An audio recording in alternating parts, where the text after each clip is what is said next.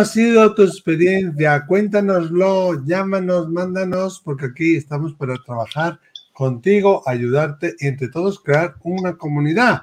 Aquí mi amiga la doctora Lola Aparicio, que nos y,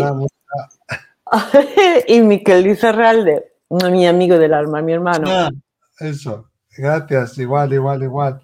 Y, y, ahí, ahí estamos para volar a vuestras casas en Airline, déjame contarte, y llegar a todos los corazones gracias a vosotros con casos que nos mandáis tan interesantes como este que vamos a escuchar pronto del otro lado del océano. ¿Por qué? ¿Por qué lo vamos a escuchar? Pues porque este amigo o amiga, todavía no lo sé, ha escrito, no, escrito no, ha enviado un audio o ha enviado un vídeo al teléfono 688-736631 más 34 si llama fuera de España.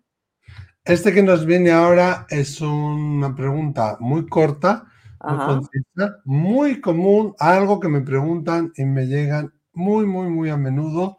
Y bueno, yo creo que a muchas personas les va también a resonar. Y quisiera saber vuestra opinión. Escribidlo también ahí debajo de los comentarios del vídeo. Vamos a, a escuchar a esta amiga. Venga. Vamos allá. Hola, eh, un placer compartir con ustedes. Soy Tati de Argentina. Eh, mi pregunta es eh, saber si en los momentos previos de desencarnar mi papá pudo escuchar el mensaje que le dije, lo que yo le transmití. Y si es así, bueno, me gustaría que me lo haga saber. Muchas gracias a los dos. Bueno, Tati, ¿qué le vamos, perdón, qué le vamos a decir a Tati? pues, ¿quieres que se lo digamos los dos a la vez? Sí, Tati. Sí, sí, sí, sí, sí, sí. Pero vamos a hacerlo de nuevo. Una, dos y tres. Sí. tu papá te escuchó. Claro, no estamos allí. No, no podemos saber todo lo que ocurrió, no hacemos no. mediunidad en este, en este programa, pero por la experiencia que tenemos, por los casos que nos llegan, por, los, por las vivencias personales que hemos tenido, sabemos a ciencia cierta que sí. ¿Por qué? Porque el proceso de muerte, como un viaje en avión, el viaje en avión no empieza cuando el avión despega. El proceso de muerte no empieza cuando el, el, eh, se para el corazón, deja de funcionar el cerebro, los órganos se paran y empieza el alma a salir del cuerpo o sale el alma del cuerpo porque ese proceso de salir del alma del cuerpo empieza antes y a veces los tres últimos días, a menudo más, ¿eh? varias semanas incluso, el alma está fuera de su cuerpo. Es como, como digamos, como un, una sustancia que no puede caber en, en, el, en, el, recipiente en el que se ha depositado y sobrepasa, ¿no?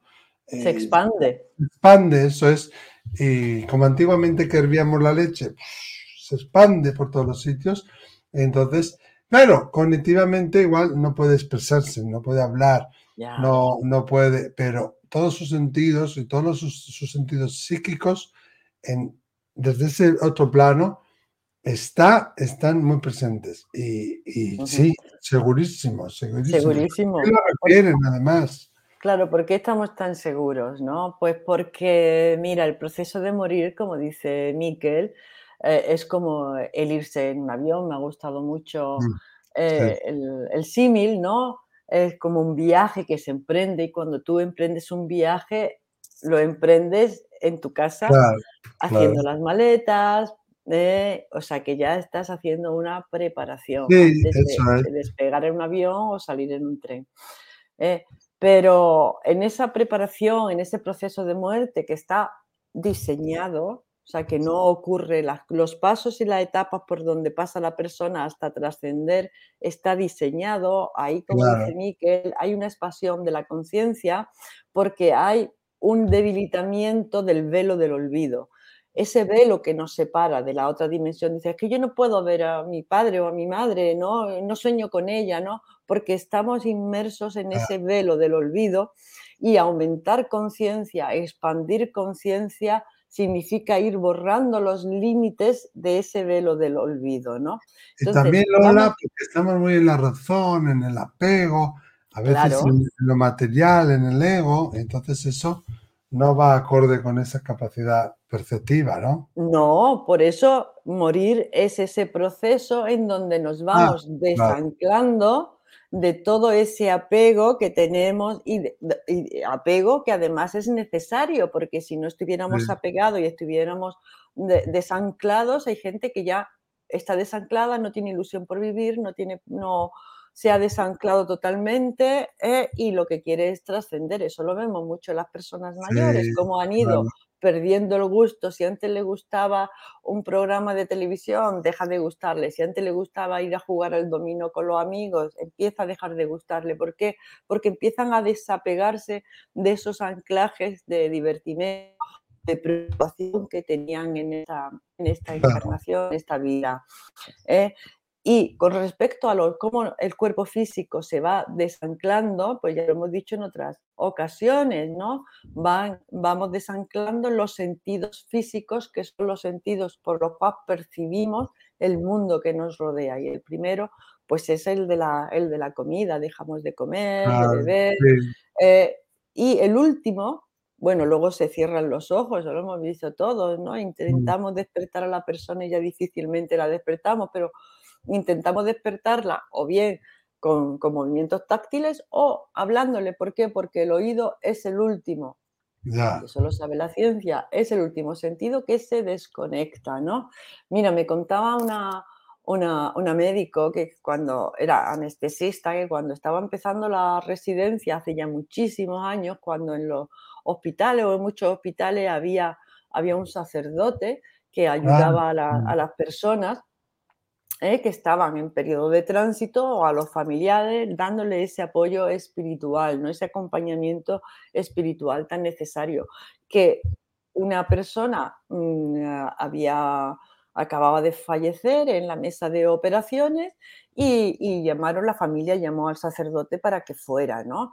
Entonces, como esa persona acababa de fallecer en la mesa de operaciones, el sacerdote se acercó a ella, ella se quedó impactada hasta que entendió mucho tiempo después qué es lo que estaba haciendo el sacerdote. El sacerdote se acercó a la oreja del enfermo y le dijo, que estás muerto, hijo mío, que estás muerto. Dándose cuenta y sabiendo que las personas que mueren en un momento que a lo mejor le puede coger desprevenido, pueden en principio no darse cuenta que han muerto. Es el paso inicial para poder trascender. Hay dos pasos, darse cuenta que han muerto y una vez que te has dado cuenta, aceptar que has muerto. Y este hombre le gritaba al oído, hijo mío, que has muerto, que te has muerto, ¿no? Eh, parece un poco burdo, pero el resultado, claro, es lo importante. El resultado es lo importante. Entonces, esta médico jovencita, sin experiencia, eh, recién terminada la carrera, con tu hemisferio izquierdo muy bien puesto, pues decía, este hombre se ha vuelto loco. ¿eh? Solo después de muchos años entendió lo que estaba haciendo el sacerdote, ¿no? O sea, tu respuesta, Tati, a tu pregunta de que si tu padre te escuchó, tu padre te escuchó bien con su oído físico, que todavía no estaba desanclado, o bien si acababa de desencarnar y, estaba todavía, porque el espíritu todavía queda un poquito alrededor, ¿eh? te, escucha en la experiencia cercana a la muerte, eso lo tenemos clarísimo porque la gente no lo cuenta. ¿eh? Cómo salen de su cuerpo y se dan cuenta de los pensamientos de los que están allí en la sala, de lo que están hablando, incluso de los que están en una sala de al lado o en una sala de abajo, en esa expansión de la conciencia que tenemos en ese momento. Entonces, por eso hemos dicho los dos que sí. claro, creo que alguna vez ya he contado aquí la historia de este conocido mío, ¿no? Que descubrió, y si no me lo dice Lola, ¿no? Que, eh, que tuvo una experiencia cercana a la muerte y justo antes de volver a su cuerpo, salió de la habitación, atravesó la pared, fue por los pasillos al control de enfermeras y, vio como la enfermera estaba llamando a su mujer. Eso lo he contado, ¿verdad o no? Pues no me acuerdo, Miquel, sigue. Vio que Pues, llamaba a la claro, mujer y Pues este hombre murió, bueno, estaba muerto porque le había dado un rayo y lo están intentando resucitar. Ah, sí, Antes de venir al cuerpo, sí. pues él ve, ¿no? Se ve a sí mismo encima de su, de su cuerpo, en la habitación. Decide que tiene que avisar a alguien que él está aquí, que él está vivo, que cómo es esto, que quiere volver a su cuerpo. Escuchaba a las personas que estaban hablando alrededor, pero nadie le hacía caso. Está más, más vivo que vivo, decía él, ¿no? Y lo suele Sí. referir las, las personas que han tenido este tipo de experiencias, porque ya no les duele nada y la, la conciencia está súper eh, activa, encendida, el cuerpo pues ya no les duele, ¿no? Y, y a la velocidad del pensamiento pues van moviéndose. Entonces él ve y, y- y con la intención sale de, de la habitación, atraviesa la pared, va eh, por el pasillo al control de enfermeras, justo se encuentra que la enfermera está avisándole a su mujer de decir, oiga, su marido ha muerto, no hemos podido recuperarle, no podemos hacer nada. Entonces con la intención se mete en la mano de la enfermera, en el cable del teléfono, con la intención, de repente se ve que está allí al lado de, la, de su mujer, ve cómo la mujer ha atendido el teléfono que tiene en la cocina, ve cómo está vestida la mujer, ve que hay otro hombre en la cocina con ella, sí, sí, sí, sí, y ve la reacción que tuvo la mujer cuando recibe la noticia, que fue no de llanto ni de tristeza, sino de alegría. La mujer se alegró, se gira al hombre y le dice, em, eh, eh, ahora, qué bien, tal, antes se tenía que haber muerto, ahora somos libres para hacer lo que queramos hacer, ¿no? Y además es muy característico porque la mujer iba vestida de tonos amarillos, bastante llamativos, que no debía ser usual en ella. Entonces, bueno, ya la recuperan, él siente como, como una aspiradora que le devuelve a su cuerpo y está unos días en un coma inducido. Entonces, creo que es una semana. Cuando ya vuelve de ese coma inducido, se encuentra ella su mujer. Ay, cariño mío, menos mal que estás aquí. Ay, que no te has muerto. Qué susto me has dado. ¿Qué iba a hacer yo sin ti? Menuda faena que me has hecho, no sé qué. El hombre le mira fijamente y sus primeras palabras fueron, quiero el divorcio. La mujer se quedó atónita, no sabía qué decir. Le dijo, tienes un amante. Describió al amante.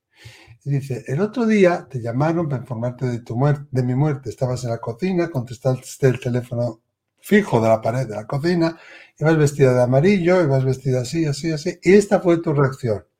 Y que sepas que no vas a tener un duro de nada mío.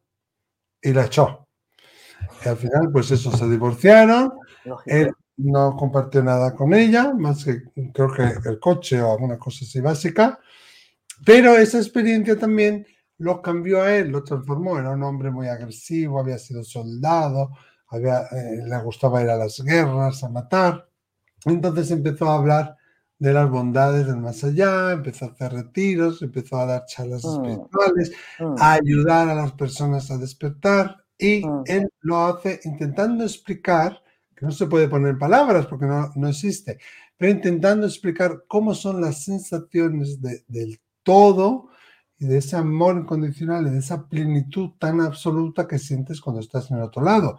Él decía, no solo yo siento, no solo yo era capaz de sentir las emociones de los demás, eh, sino que también sabía lo que estaban pensando y escuchaba lo que estaban diciendo.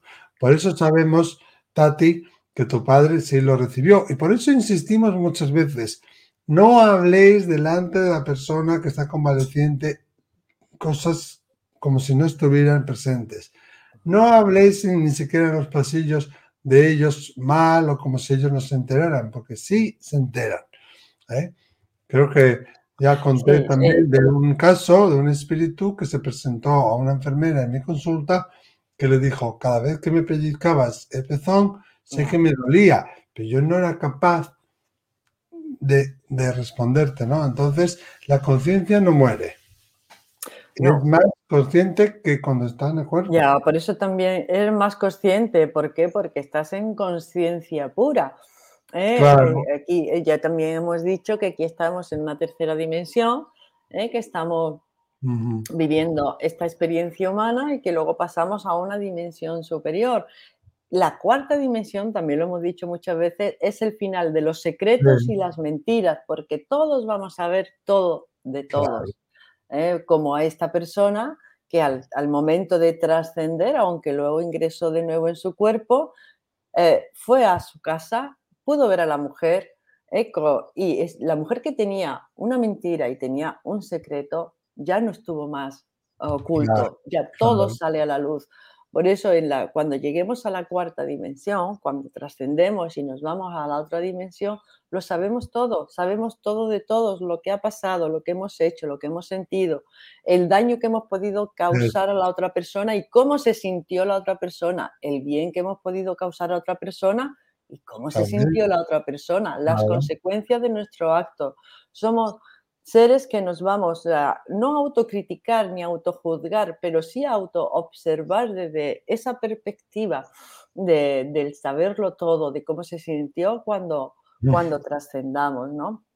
Entonces, eh, el hablarle a las personas que están ya en coma o que están en periodo terminal, el pellizcarle en ciertas zonas sensibles para saber qué grado de, coma o de estupor, nosotros llamamos de estupor, ¿no? En estado estuporoso cuando están al final de la vida, en ciertas zonas sensibles, algunas veces se le dan palmaditas, no responde y otras veces se, pellizca en zonas sensibles, ¿eh? como puede ser el pezón, para saber en qué grado de estupor está, está la persona. Y aunque la persona lo sintiera, no fue capaz de reaccionar porque ya estaba en un estado estuporoso, pero se daba cuenta se da cuenta. Y yo, aconsejo a los familiares o a las personas que, ya está su familiar en un estado muy estuporoso, que los, los, reflejos táctiles ¿no? o las sensaciones táctiles ya no responde a ellas, ¿eh? o medianamente, o muy poco, que empiecen a despedirse de él,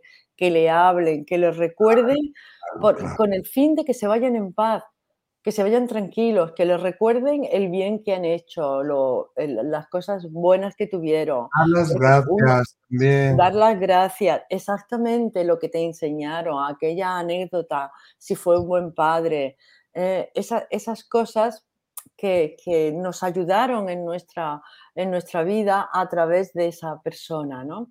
Y como una forma de, de despedirse, de despedirse de este plano y de dar tranquilidad y permiso a la otra persona para que se vaya.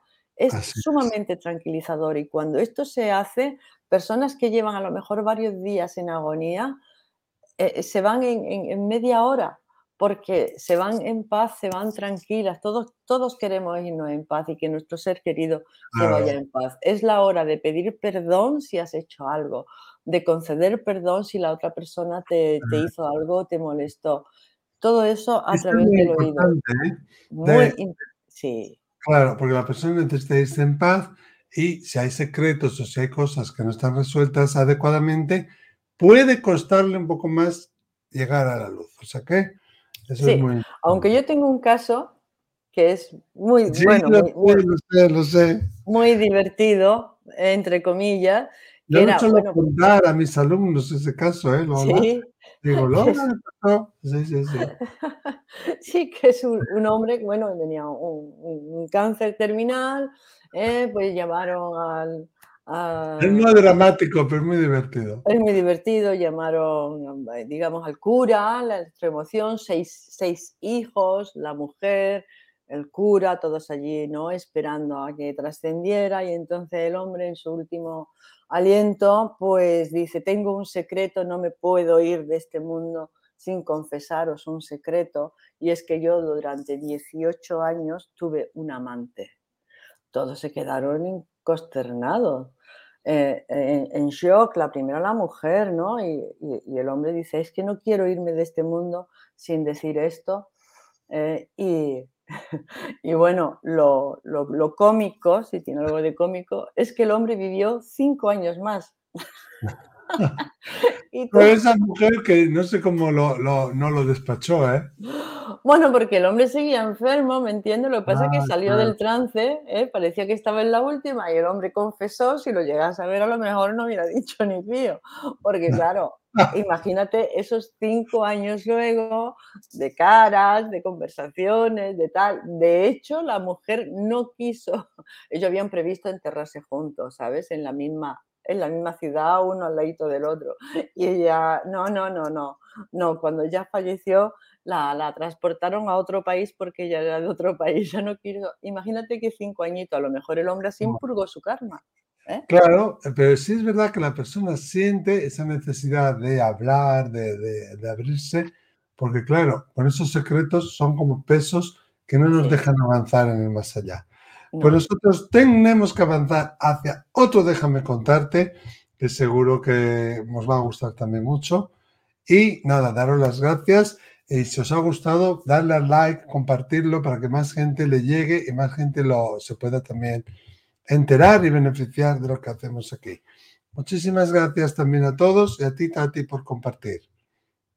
Muchas gracias. No, Nos vemos. Nos vemos. Adiós.